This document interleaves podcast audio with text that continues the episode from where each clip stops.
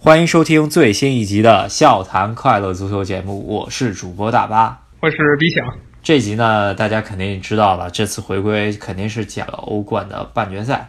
两场半决赛讲完之后呢，我们肯定要讲一讲欧联杯以及最近英超争四的非常打引号的激烈吧。对，然后这些说完以后，再提一提其他的主流联赛，然后再加上咱们中国足球的一些新的消息，然后这一期节目估计就是这些，这就是本期节目的主要内容。首先呢，我们讲一讲吧，刚刚踢完的欧冠半决赛，我觉得 B 强应该是看了，并且非常伤心。对，这看的呢，感觉是很无奈的感觉。这个比赛过程其实很精彩的。作为一个利物浦球迷，看见利物浦踢的其实相当不错，给巴萨非常大的压力。但是比分呢是个三比零，巴萨三，利物浦零。那这个比分其实看了很多比赛的这种情况也不是第一次见了。尤其是巴塞罗那，其实这个赛季有几次这种表现，跟马德里竞技什么的，其实差就差在有那种关键时刻一个人解决问题的球星，这就是主要问题。对，我觉得是个人现在可能看完这场比赛都知道要吹谁，对不对？就是十号梅西，我觉得我也是黑了梅西十几年吧。然后这场比赛他那脚任意球，我确实要给他鼓个掌吧。我觉得这脚球。依稀看出了这么一个怎么说当代球王的风范，我觉得就是这个任意球本身啊，他在判的时候，裁判是给了一些争议的，因为从一个角度看，其实是梅西去跳起来去打这个防守的法比尼奥，但打完了以后，裁判给了他一个任意球。当时我是在这个酒吧里跟一群人一起看的，大家就说在这个位置上给梅西任意球其实非常危险的，他踢那么三四脚。就有一脚能打进，结果没想到这一脚直接就打了个死角。守门员其实扑的也很棒，但是真的一点机会都没有。就且不说这个任意球到底该有还是不该有啊，就这踢这一下。我还是服的，确实很可怕。我觉得咱们节目还是要把历史放对吧？我觉得这个梅西拿这个任意球前这么一个所谓的犯规啊，就是法比尼奥去挡他二过一，呃，去挡他那一下，然后相当于梅西借势拿手去，因为他比法比尼奥矮特别多嘛，然后拿手去打的那一下，我甚至觉得应该是五五开这个球。你真的放到英超来说，这个球不太会吹的，双方都没有持球的情况下，对吧？而且法比尼奥只是。稍微挡了一下，我觉得问题不大。但是这脚任意球，我觉得世界级没有话，没有任何话说。我觉得这个还是服气的。这脚踢完，呃，巴萨三比零，基本上把战局给锁定了。然后利物浦，呃，做最后垂死挣扎，大家赌一赌有没有。呃，客场进球，因为去年啊，就咱们八强，去年的八强战对巴塞罗那的时候，罗马其实就是首回合也是 被打的挺惨的，对吧？大家想起来不？呃，其实就差了这么一个客场进球，局面完全不一样。对，这就是顶级球星跟球星还是有一些区别，因为反倒利物浦这边到最后有一个非常好的机会，一个空门，但这个萨拉赫。就给踢呲了，都知道他是一个左脚球员，但那个他拿右脚踢，那你也不应该连个空门都踢不进，踢踢不进真非常懊悔，踢到门柱上，这个客场进球进了的话，三比一的比分。是完全可以接受的。三比零的话，回到主场就非常难了。对，我觉得这场比赛利物浦球迷应该会觉得三比一是比较中呃能接受一个比。三比零确实，如果第二回合翻盘的话，这我觉得堪称伊斯坦布尔奇迹了。嗯，对，这真的非常非常困难。也不说这么多，这场还有一个比较争议的就是这个裁判吧。这个裁判 他的判罚让两边球迷其实都很无语，就是他一上来。在这个禁区里，马内被防守队员推了一马趴，然后裁判就根本就没管。按理说这应该是点球，当时利物浦球迷就开始骂街了。那过了没多久呢，那个马蒂普在巴萨禁区里又有一个手球，他又没管啊。那巴萨球迷又开始骂街了。就算你是一个找平衡的过程，但你这个错中错上加错啊，这个裁判让我感觉非常着急。就这种感觉很少见，就是不断的进行错误判罚。这场比赛呢，节奏很快。首先来说。节奏很快，呃，主裁判出现失误，我觉得是情有可原的，因为球真的飞得特别快，然后两队攻防转换也特别快。但是呢，因为欧冠现在是采用了呃视频裁判 VAR 了，嗯，这两个禁区内的犯规都已经达到了 VAR 介入的那个条件了，然后居然这两个进球都没有介入 VAR，然后再再重新去看这个，让裁判再呃主裁判再重新去看这个镜头，我觉得这就有点奇怪了。我就不知道欧足联这个裁判委员组起码到现在也没有发声明，我觉得这这是有问题的。嗯，然后我觉得整整场比赛从首发出来就已经回过头来看啊，从首发出来以后已经感觉利物浦有点奇怪，因为。在首发正印中锋的位置上，居然维纳尔杜姆居然出现在这这个位置上面。呃，不管怎么样吧，维纳尔杜姆之前怎么也没踢过。然后还有一个位置变化，就是之前没呃联赛没怎么上过，乔戈麦斯在复出之后啊，把阿诺德给顶替下去了，这也是第二怪吧。但是相对来说，乔戈麦斯本场比赛踢的还算还算可以。然后维纳尔杜姆这个位置就。基本上没怎么拿过球，然后中间有有机会也没有打门嘛。他我我记得他就在禁区里面跑位，然后漏过几个球。所以说这我觉得是扎叔的一个败笔。他这个上维纳尔杜姆，我我揣测他的意思呢。当然这个位置首发肯定是菲尔米诺，这是当退的。但是他这一场比赛是有一些小伤，所以直到比赛最后时间才不得不把他换上去。那利物浦还有两个平时正印中锋，一个是斯图里奇，一个是奥里奇。前两场联赛或者前三场联赛，那克洛普给了这两个人一些机会，但这两个人表现真的是差强人意。所以我可能觉得，因为这个原因，所以克洛普心想，那上你们两个，你们两个达不到这个摧城拔寨的作用，那我干脆索性上一个客串。打一个没有正印中锋的阵容试一试，那这个结果其实是很不好的。啊，另一个男男甚至觉得科普可能觉得，哎，中场可能拼不过，咱们上几个操哥跟把那个巴萨中场给搅了，然后相当于超哥拿下球就光一脚往前场找马内和萨拉赫，就是左边一个，右边一个。呃，这场比赛其实也看出打的效果确实不错啊。你可以看到上半场，呃，有有好多镜头，马内那几个过人，然后强突皮克和罗伯特，基本上已经完全突进去了。可是差就差在了最后那个呃终结吧，我觉得，或者说最后一传，呃，这也就是马内真的还没到像梅西、苏亚雷斯的水平，是吧？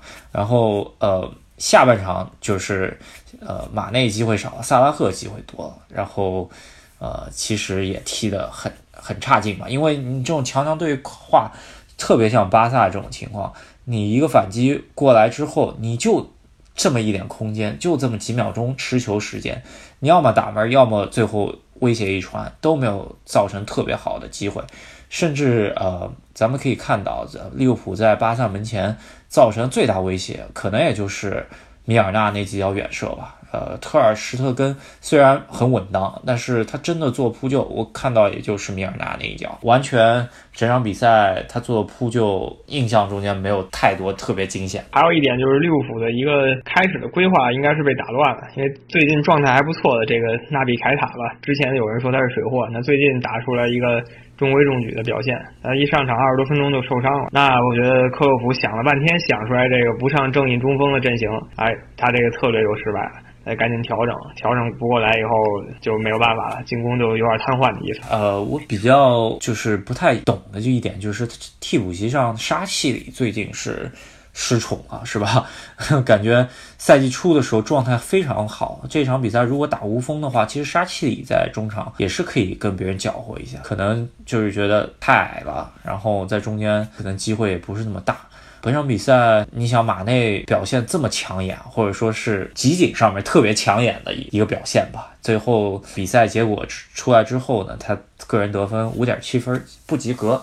那说明 这已经能看出一点端倪吧，对吧？就是他确实能搅和，但是最后那一下真的是差差强人意。然后巴萨方面，我觉得苏亚雷斯那进的那个球，甚至他第二个助攻吧，间接助攻那一下，还是看出了神锋苏亚雷斯在当今世界足坛吧，九号球员，我觉得应该还是第一把交椅没跑的吧。这差距。就就体现在这儿，这前利物浦的苏亚雷斯，过去这么多年了，他也变胖了，然后没以前那么灵光了，然后机会呢被梅西抢走了大半儿，他只能当这个最高二把手的位置，但是他关键时刻展现这个门前这个前锋嗅觉还是世界顶级的，那一传他就是一个插上插到那个位置，然后捅了一下，其实捅的位置也不好，就是将将碰到球，愣给踢进去了，就说明这顶级的前锋还是顶级，确实厉害。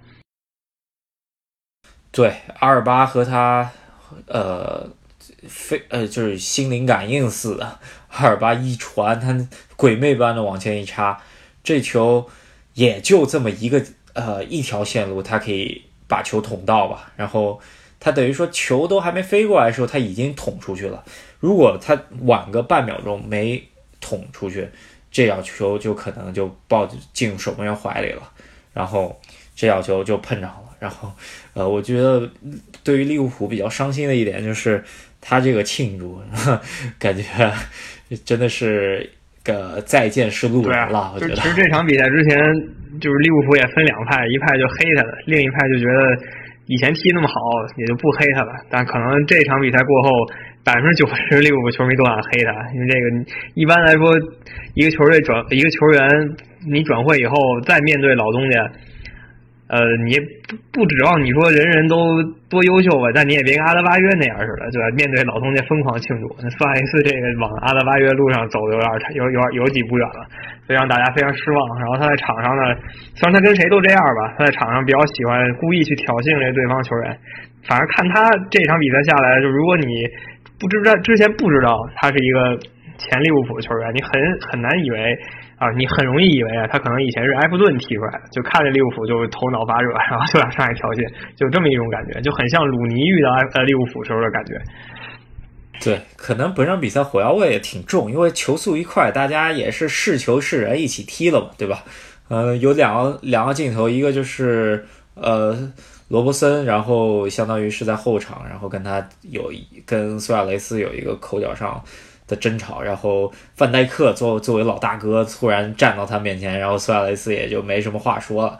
然后呃，还有一个球就是梅西在右路突破之后呢，那个相当于米尔纳也是连连球带人吧一起一怼，然后把梅西也摔了一个大跟头，然后梅西感觉有点怒这场，对吧？然后后面就是呃，在彻底落后之后，呃。那个马内有一个机会没踢着，然后，呃，比达尔去扒拉马内的头发，相当于就是有点像安慰不安慰不安慰的吧。然后马内转身就急了，是吧？对，给了他一 巴。比达尔这个人，他脾气一直也不太好，然后还是那种。长得也比较凶的，你很难想象他会去安慰别人。有他那个摸你一下，在我眼里看有点挑衅的意思，就是哈，你看你是吧，牛牛什么牛啊？你这球还不是被踢死了，有点那种感觉。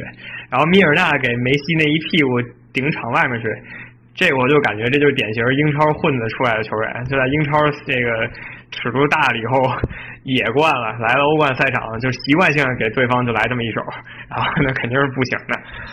不让比赛呢，其实巴塞罗那，呃，除了梅西、苏亚雷斯之外，这些人其实说实话表现真挺一般的，特别是库蒂尼奥，对吧？真我觉得可能首发十一人中间，库蒂尼奥表现是非常差，可以说，呃，库蒂尼奥和利物浦或者是呃巴塞罗那这这桩转会中间呢，这三方其实都没有特别大的赢家吧？我觉得。呃，因为咱们也看到利物浦本场比赛挺缺这么一个呃组织，或者说能够在呃远程发炮的这么一个前场队员吧。因为你可以看到本场比赛远射的是米尔纳，对吧？好多脚机会，如果是库蒂尼奥，没准这三下三三脚远射能中一个，或者说能打得更刁一点，起码对呃特尔施特根能够造成威胁吧，对吧？库蒂尼奥来到巴萨之后。近些场比赛吧，主场洛坎普的球迷甚至都已经取息呃起嘘声了。都毕竟身价顶得那么高，状态也是非常差。但是我觉得替补他上场之后的登贝莱，甚至还不如他，是吧？这场比赛就是这次对决，曼联呃利物浦跟巴塞罗那对决。还有一点悬念的话，也就是这登贝莱造成的。最后两个反击，他但凡再打进一个，我觉得我们这些球迷可能就已经对下一回合不抱期望了。那现在比分三比零的话，理论上也还有一些戏，是吧？尤其是利物浦，那理论上还是有一些希望的。所以说下一场还会继续关注。只能说没把利物浦球迷最后一根稻草给拿，对，给压压垮这个骆驼吧，是吧？然后呃，本场比赛呢，我觉得也就讲这么多吧。我觉得安菲尔德也没有说死透，咱们还是有待看一看。毕竟上来利物浦的三把斧，如果能搞进一个，巴塞罗那就会有点慌。然后尽量再搬一个，那就非常好看了。对，没错。所以下一周还有悬念，我们直接期待一下。那可以说一下热刺跟阿贾这场比赛还算，嗯，这场比赛踢完以后，下周悬念是真的大，因为现在只有一个零比一。但是唯一的就是说，哎，热刺在自己主场都踢的。上来十五分钟被别人打的基本上满地找牙的感觉吧，是吧？但是阿贾克斯这十五分钟看出来，哎，感觉顶尖时刻的三冠王巴萨出现了，是吧？但是十五分钟之后感觉就掉了下去，也不知道这是不是阿贾克斯教练是不是说想收一收力啊？下下下一场再再打。阿贾克斯风格嘛，对吧？咱们之前提到过的。他的风格被巴塞罗那继承了，那就是父大概是师傅跟徒弟的关系了。所以阿贾克斯踢得像顶尖时候的巴萨，这完全正常。再加上这帮球员年轻气盛，然后体力也充沛。厄斯呢，大佬们好几个不能上，上了竟是那些平时第一失误的，什么桑切斯、罗斯这帮人。这场被阿贾克斯溜的是冤枉。本场比赛，说实话，这个首发阵容也。看替补席又是又是捉襟见肘啊，是吧？都是小孩，只能只能用二十出头的小孩，然后呃，可能能用的前场队员就只能说半个后腰吧，西索科，然后就根本没没有任何人用，因为本场比赛孙兴民呃在上一场的淘汰赛中间应该是吃黄牌停赛了，呃，前场就只能排略伦特和。卢卡斯，呃，穆拉是吧？然后这两个人，呃，卢卡斯本场比赛我看了，真的是也是够拼了，拼尽全力。但是他本身的水平可能也就没到能够在欧冠四强战决定一锤定音的呃角色吧，是吧？呃，起码没有，我觉得在这个程度上面跟孙兴民差的也还是差了好几个档次。虽然他成名的有多早。当初跟内马尔齐名的这么一个人是吧？现在看来，说实话还真不如咱们亚洲球王孙兴民。对，热刺其实这场比赛离他这个赛季状态最好的时候，就是去年十二月的时候，差的其实已经非常远了。这典型的这个强弩呃强弩之末，势不能穿鲁缟的感觉。热刺这个赛季真的就是什么都想要。那踢到最后以后，两个国内杯赛是早拜拜了。那联赛呢，他现在争四都还有一点压力。欧冠呢，踢到现在也是使不上劲儿了，真的就是全凭一口气吊着，这口气只要一松，就一泻千里，这赛季又是白来。对，我觉得下一场上来的胜负手就是孙兴民到底能不能再来爆发一下，然后帮助热刺能够抢先夺夺冠吧？也应该上次我们说了啊，热刺说是是历史第一次突破四强，其实我查了一下。好像六十几年前，热刺是踢过一次欧冠四强的，那那都是很早很早以前的事情。但是他决赛应该是没有踢过。然后，呃，能不能创造历史？看一下，就就全热刺或者北伦敦球迷吧，对对，都指望就是靠这么一个韩国人，真的是 真的是这样。就阿森纳上次进决赛也是二零零六年的时候，这个伦敦球队，尤其北伦敦球队在欧战上相当不给力。就看今年热刺，当然阿森纳在欧联杯上倒应该挺有希望的，目前在四强里领先。对，呃，本场比赛还有就是皇马的目标埃里克森，只能说踢得非常安静吧，是吧？这场比赛完全因为呃中场完全被德容和范范德比克 领衔的中场给压制住了，哇，人家控球很多，然后像埃里克森这种要球的球员，基本上。没多少次机会吧，呃，让他去抢，那就是更不行了。我觉得，甚至热刺下场，呃，阿里可能，如果说孙兴民能上的话，阿里跟孙兴民搭档一下，呃，本场比赛两个前锋是不是要换掉，然后多上西索科，能够中场拦截一下，然后加上埃里克森在前场能够像组织串联一下，是不是更有希望一点？然后本场比赛威尔通亨看上去伤势挺重，不知道能不能还回到下一场的呃比赛中间了，这个也不好说，因为威尔通亨是阿贾克斯，没错，热刺队里不止他一个，好像那个阿尔德维尔德以前也是阿贾克斯，没记错的话，反正下一场这也是这两个人回回老家的一场比赛。看一下吧，在本场比赛，如果说呃阿贾克斯最终能够晋级的话，我觉得这是真的是欧冠最大黑马。我记得咱们在欧冠小组赛的时候，给大家分析每个小组的出现情况，当时就没把阿贾克斯放眼里。这个也，我觉得大家也应该在这件事上多多担待，不是我们不懂还是怎么着？确实，荷甲现在真的很难吸引到。大家关注了，那我们呢？这也平时就业余看看足球，对吧？那这很少关注荷甲。但这欧冠的话，是帮这些其他联赛球队给大家表现机会。那阿贾克斯一下就表现出来了，他们在荷甲也是拿了冠军。现在发现啊，对，荷甲甚至都已经给那个阿贾克斯给赛程上面让路了啊，就是让他们先踢欧欧冠的比赛，再把后面的比赛踢完，这也挺正常嘛。毕竟荷兰足球。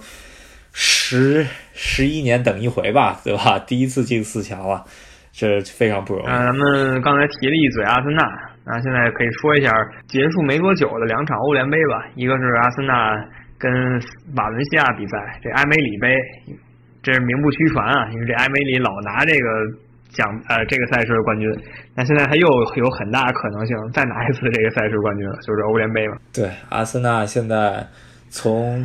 上赛季的变化其实就是从真保温杯变成了真埃梅里杯，其实还是有进步的，是吧？一个是国内的不那么重要但是有意义的赛事，现在变成欧洲的不那么重要但更有意义的赛事，所以这也算是一个小小的进步吧。但在联赛上，阿森纳我真的是不敢恭维啊！温格之前就温格还在的时候和现在。在这个总体成绩上，我没有看出任何区别。该疲软的时候还是疲软，该惊喜的时候也就那么一两下。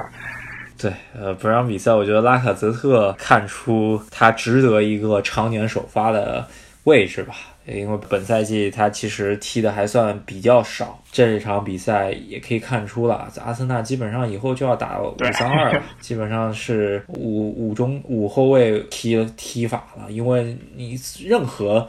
他的所有中卫拿出来，任何两个人搭配中卫的话，就基本上是要被人打爆的节奏了。现在只能三个人，然后相对把那个个人的防守体积给减少了之后，互相补位吧，会比较好一点。能牺牲其他的地方，把这个防线先稳固住，要不然他现在这样根本没办法。他他的联赛里已经被锤得满地找牙了。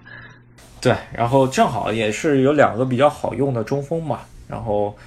呃，起码在这场比赛中间，可能对方门将有一个送礼，可能比较符合这场比赛局面的，其实是二比一的一个比分，赢下比赛还是没什么问题，但是悬念还是在，我觉得三比一并不是把比赛给终结掉，尤其是对手是瓦伦，瓦伦西亚跟埃梅里是爱恨情仇很深了，他回到西甲主场，两边都是知根知底的，所以还可以期待一下下一轮。那还有一场就是切尔西米车跟这个。德国法兰克福，法兰克福其实不是什么多了不得的队啊，只是去年意外的从拜仁慕尼黑手里抢了个国内杯赛冠军。那今年在欧洲也是小小黑了一把，黑到这欧联杯四强了。本赛季啊，我呃法兰克福的这个阵容已经打到了德甲的欧冠欧冠的呃就是阵营吧，然后看一下最后怎么争夺。但是他这波球员里头还是有的吹的。毕竟进球的那个约维奇身价已经炒到四千多万，近五千万欧元的一个小将了。然后，呃，这也不知道从哪儿挖来的是吧？塞塞维利亚、塞塞尔维亚的这么一个中锋，这场比赛也确实挺厉害。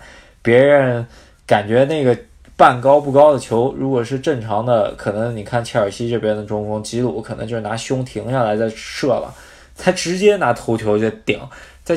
禁区线上面这么一个头球飞飞飞跃式的冲顶吧，然后那顶的还是非常有力道，然后角度也很死，守不住这个球，呃，相当于可以看到跟他同年龄的克里斯滕森是防不住的。确实是，那所以这一场最后比分也体现出来了，一比一嘛。切尔西还算给点力，拿到了一客场进球，把这个主动权还留在手里，所以说总体还可以接受。作为一个车迷，你要是这么想的话，对，呃，其实下半场的话，切尔西的攻势啊，特别是洛夫特斯奇克，他在本赛季的成长，咱们都有目共睹吧。我觉得下个赛季基本上接班，呃，中场。核心吧，就是说进攻核心嘛，因为萨迪喜欢用若日尼奥当呃，就是梳理核心，然后他来说在中场这个表现啊，在你可以看在欧洲赛场也是能够体现出来。我觉得未来英格兰是不是也可以多看看他？但本场比赛萨里也是不敢在呃，就是在欧联杯排出最强阵容啊，就是最大大腿最近转会呃。转会传闻深陷的阿扎尔，本场比赛先坐冷板凳看看球，然后主主要是什么原因呢？这这三轮英超就是我们没没聊球的这三轮英超吧？咱咱们发觉，哎，两周没聊球，回来一看欧英超积分榜，哎，怎么除了前两名就是积分排名没变，然后他们俩各拿了九分以外，哎，后面三个球队，哎，怎么？完全没变化是吧？那如果不仔细看的话，这这个积分榜非常有意思。就是两周前咱们最后结尾时候说的就是期待未来两周英超联赛的三三轮比赛，然后尤其是曼城跟这个热刺和曼联两场，结果曼城全给拿下了。那我这边是很难过了。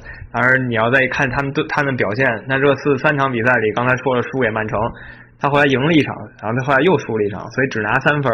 这对于一个英超啊，前四名球队，你这这节骨眼上三轮只拿三分，一场胜利已经是非常失败了。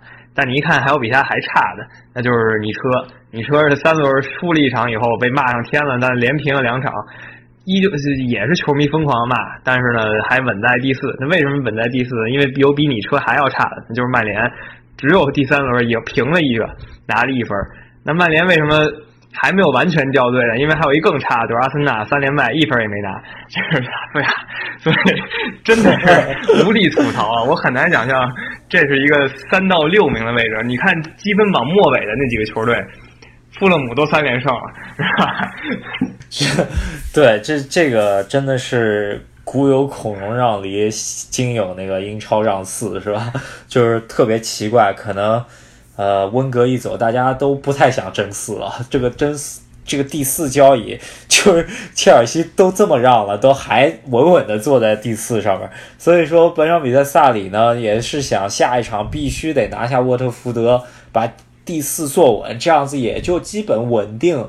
能够进欧呃欧冠了，也不用再去争欧联杯了，所所以一算，还不如就英超使全力使劲儿。然后本场比赛呢，欧联杯在看英超的情况下，或者在看第一场比赛的结果情况下，再看第二场比赛是不是全力了，是吧？你就可以想象，如果最后切尔西、阿森纳、曼联这三个队里。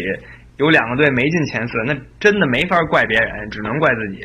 你这都干嘛去了？给你这么好的机会，其他队全都赢不了，你自己一块也跟着丢分，这没法说别人了，全是自己的问题。如果阿森纳最后拿欧联杯的话，我觉得最尴尬就是曼联了。然后呃，曼联球迷说啊，我们的呃王子啊，是吧？索尔斯克亚回来，到底？是为什么一下从多少连胜之后变成索然无味了？这这个咱们之前也说了，他这个在教练这个事儿本身，他没有什么多深的经验。他以前带过这个卡迪夫城，也是在英超，但人家降级了。就你说他在英超教练这个岗位上，他有什么很了不起的资历吗？其实并没有，他只是靠他这个前辈的地位，然后再加上他给球员就是。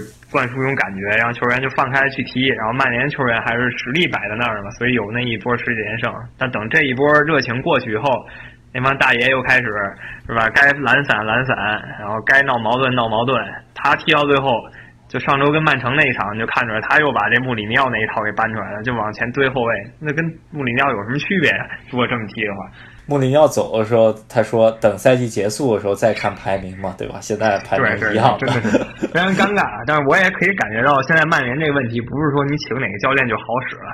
你这些球员呢，天赋啊，像博格巴这些人在世界杯上都已经证明过自己是什么水平的球员了。你到了俱乐部就这么出工不出力嘛？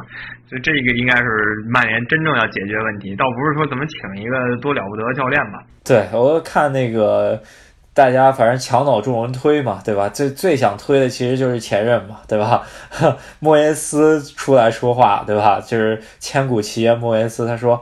啊，现在曼联的问题跟我当时在曼联的时候，其实问题是本质是一样，不管买了多少球员，进了多少球员，都还是这个问题，他没点破。但是呢，说实话，这个也就是。呃，墙倒众人推的一个举动吧，其实不是很厚道。我觉得莫耶斯也算是留点面子啊，他没把这个具体原因是什么说出来。他如果说出来的话，那媒体肯定是更开心，因为他要说出来，媒体能至少写一个月关于这件事儿的种种。讲到这儿呢，咱们可以讲一讲今年夏天的转会已经。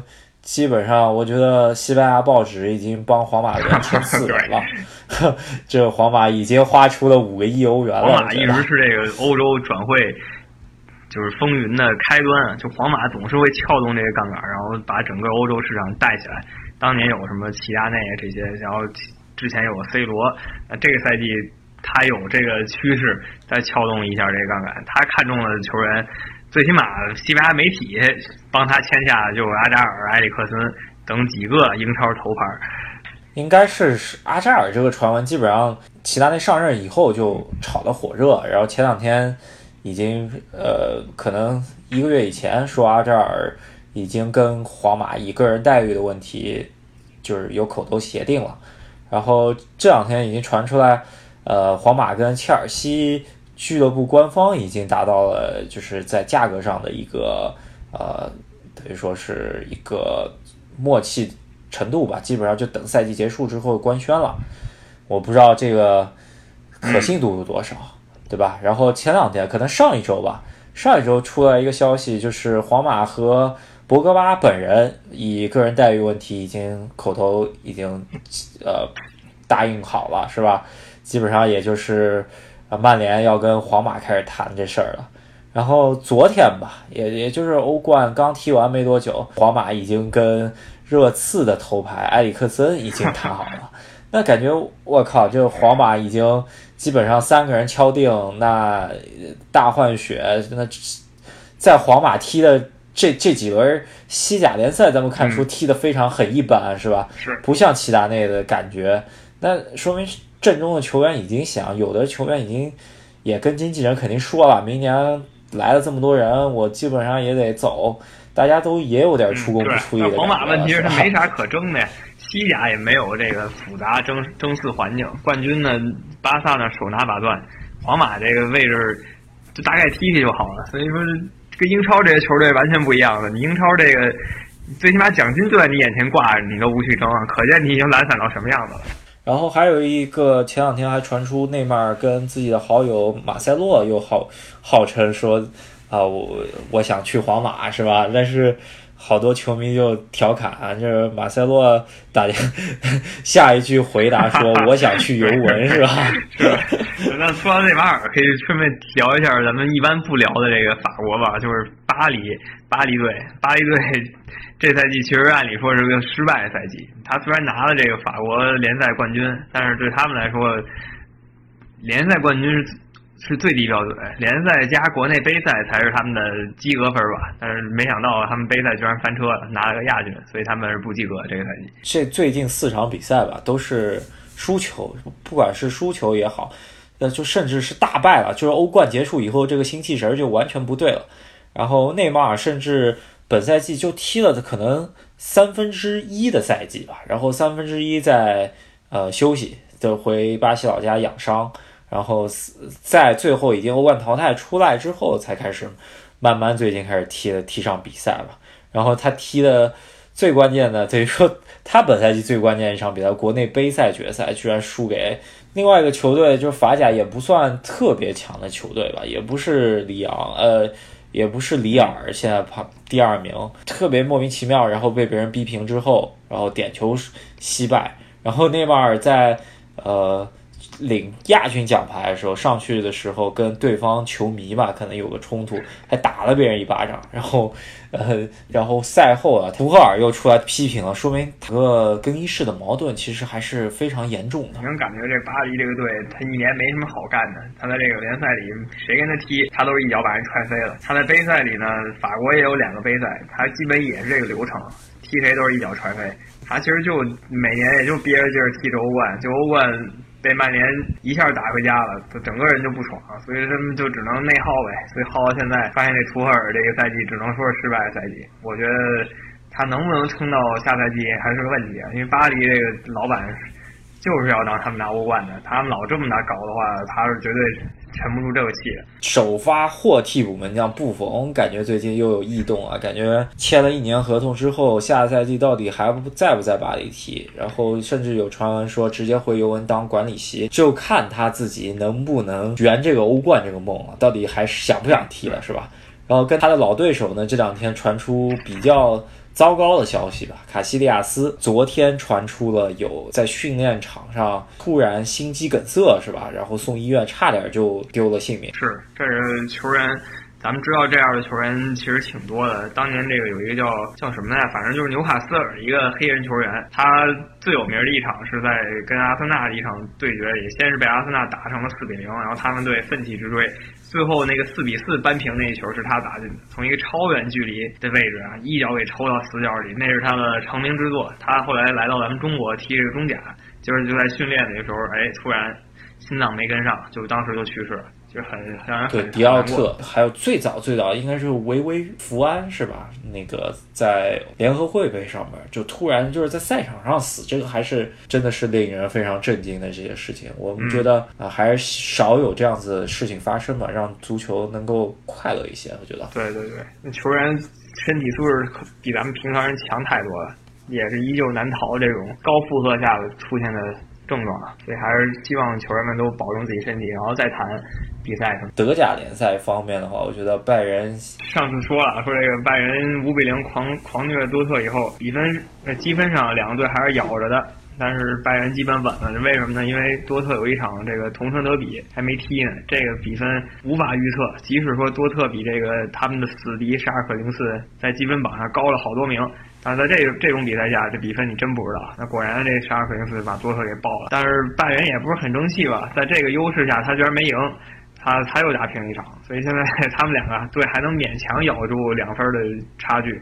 但是总的来说，多特希望真的越来越小。毕竟没有几轮时间了嘛，对吧？欧洲足球可能接下来比较重要的比赛，呃，也就是两场。欧冠半决赛两场，欧联杯冠军赛，先是欧联杯决赛，然后欧冠决赛，加上英超收官吧。我觉得利物浦本赛季忙活了一个赛季，到底能不能说拿起码拿一个冠军吧？现在对于扎叔来说，他这三年来 一个冠军不拿，说实话有点儿呃说不过去，或者说不能说说不过去吧，也有点有点冤。我觉得是亚军拿忒多了，这两周英超的每一场球都是值得。期待的，因为因为已经没有六强直接对话了，所以就是六强的每一场球，大家都可以看一下，都能直接决定这个赛季的走势。那争冠这边就是唯一有可能让利物浦夺冠的，其实应该就是这个莱彻斯特城了。然后讽刺的是，带队的正好是上一次。带着利物浦丢冠的教练罗杰斯，一个要看罗杰斯能不能拦一下曼城，还有一个贝尼特斯放利物浦几个吧，对吧？但是贝尼特斯再怎么放利物浦多少个，还是要看罗杰斯能不能拦住曼城。对对对，其实我觉得罗杰斯也应该让他的球队去拼一把吧。因为看今年欧联杯这个局势，还有欧冠这个局势，很有可能啊，我不是说一定啊，有可能把这个欧联杯最后一个席位顺给这个联赛第七名，所以他也不是说不可能去争一下这个联赛第七名，他万一。混到这个欧联杯里，他也是奇功一件。那利物浦球迷就保佑原来的主教练吧，大家原来黑的挺厉害的罗屌是吧？能不能作为红军球迷或者说红血人吧，能不能帮利物浦一下？欧洲比赛其实就是这么多了。对我们欧洲赛季结束之后呢，基本上会把重心重新放回中超吧，中超赛场也挺好看。国足呢？最近其实大消息其实就是国足这个选帅，前两天克林斯曼说要来，后来可能又没谈拢，然后现在哎，老人又得回来是吧？就是里皮，据说薪水要比之前的两千万还要再高不少，那得多少钱？咱们拭目以待吧，我觉得。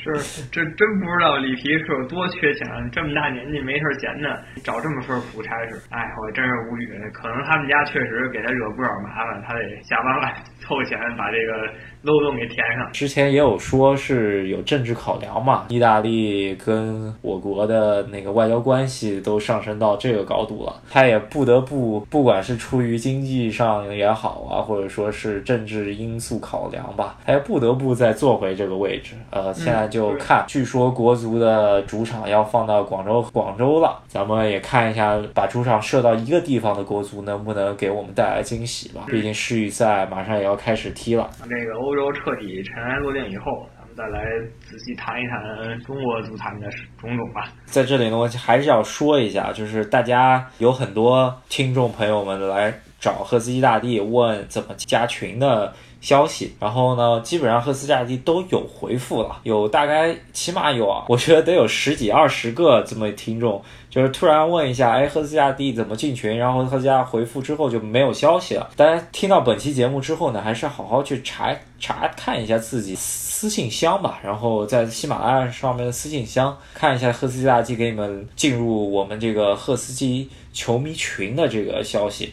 然后大家也能一起进群讨论，因为我们的最近群发展的壮大，然后大家讨论也非常激烈。对，没错，而且我们群里啊一再强调很多次，我们就是只说足球，任何跟足球不沾边的都没有。所以如果你喜欢足球的话，来我们群就是非常合适。或者说你私信赫斯基亚蒂的时候，直接就把你们的微信号能够发给赫斯基亚蒂，这样子的话，赫斯基亚蒂就会主动来加你们，然后把你们拉进群里面了，这样子会更方便一些。对，没错啊，希望大家听到这条。消息以后就按我们说这个来执行就好了。那好，那本期节目呃也告一段落吧，然后期待一下下一周的欧冠半决赛的，可能说我更希望是两场逆转的比赛吧，因为毕竟是英超球迷。对啊，我们拭目以待。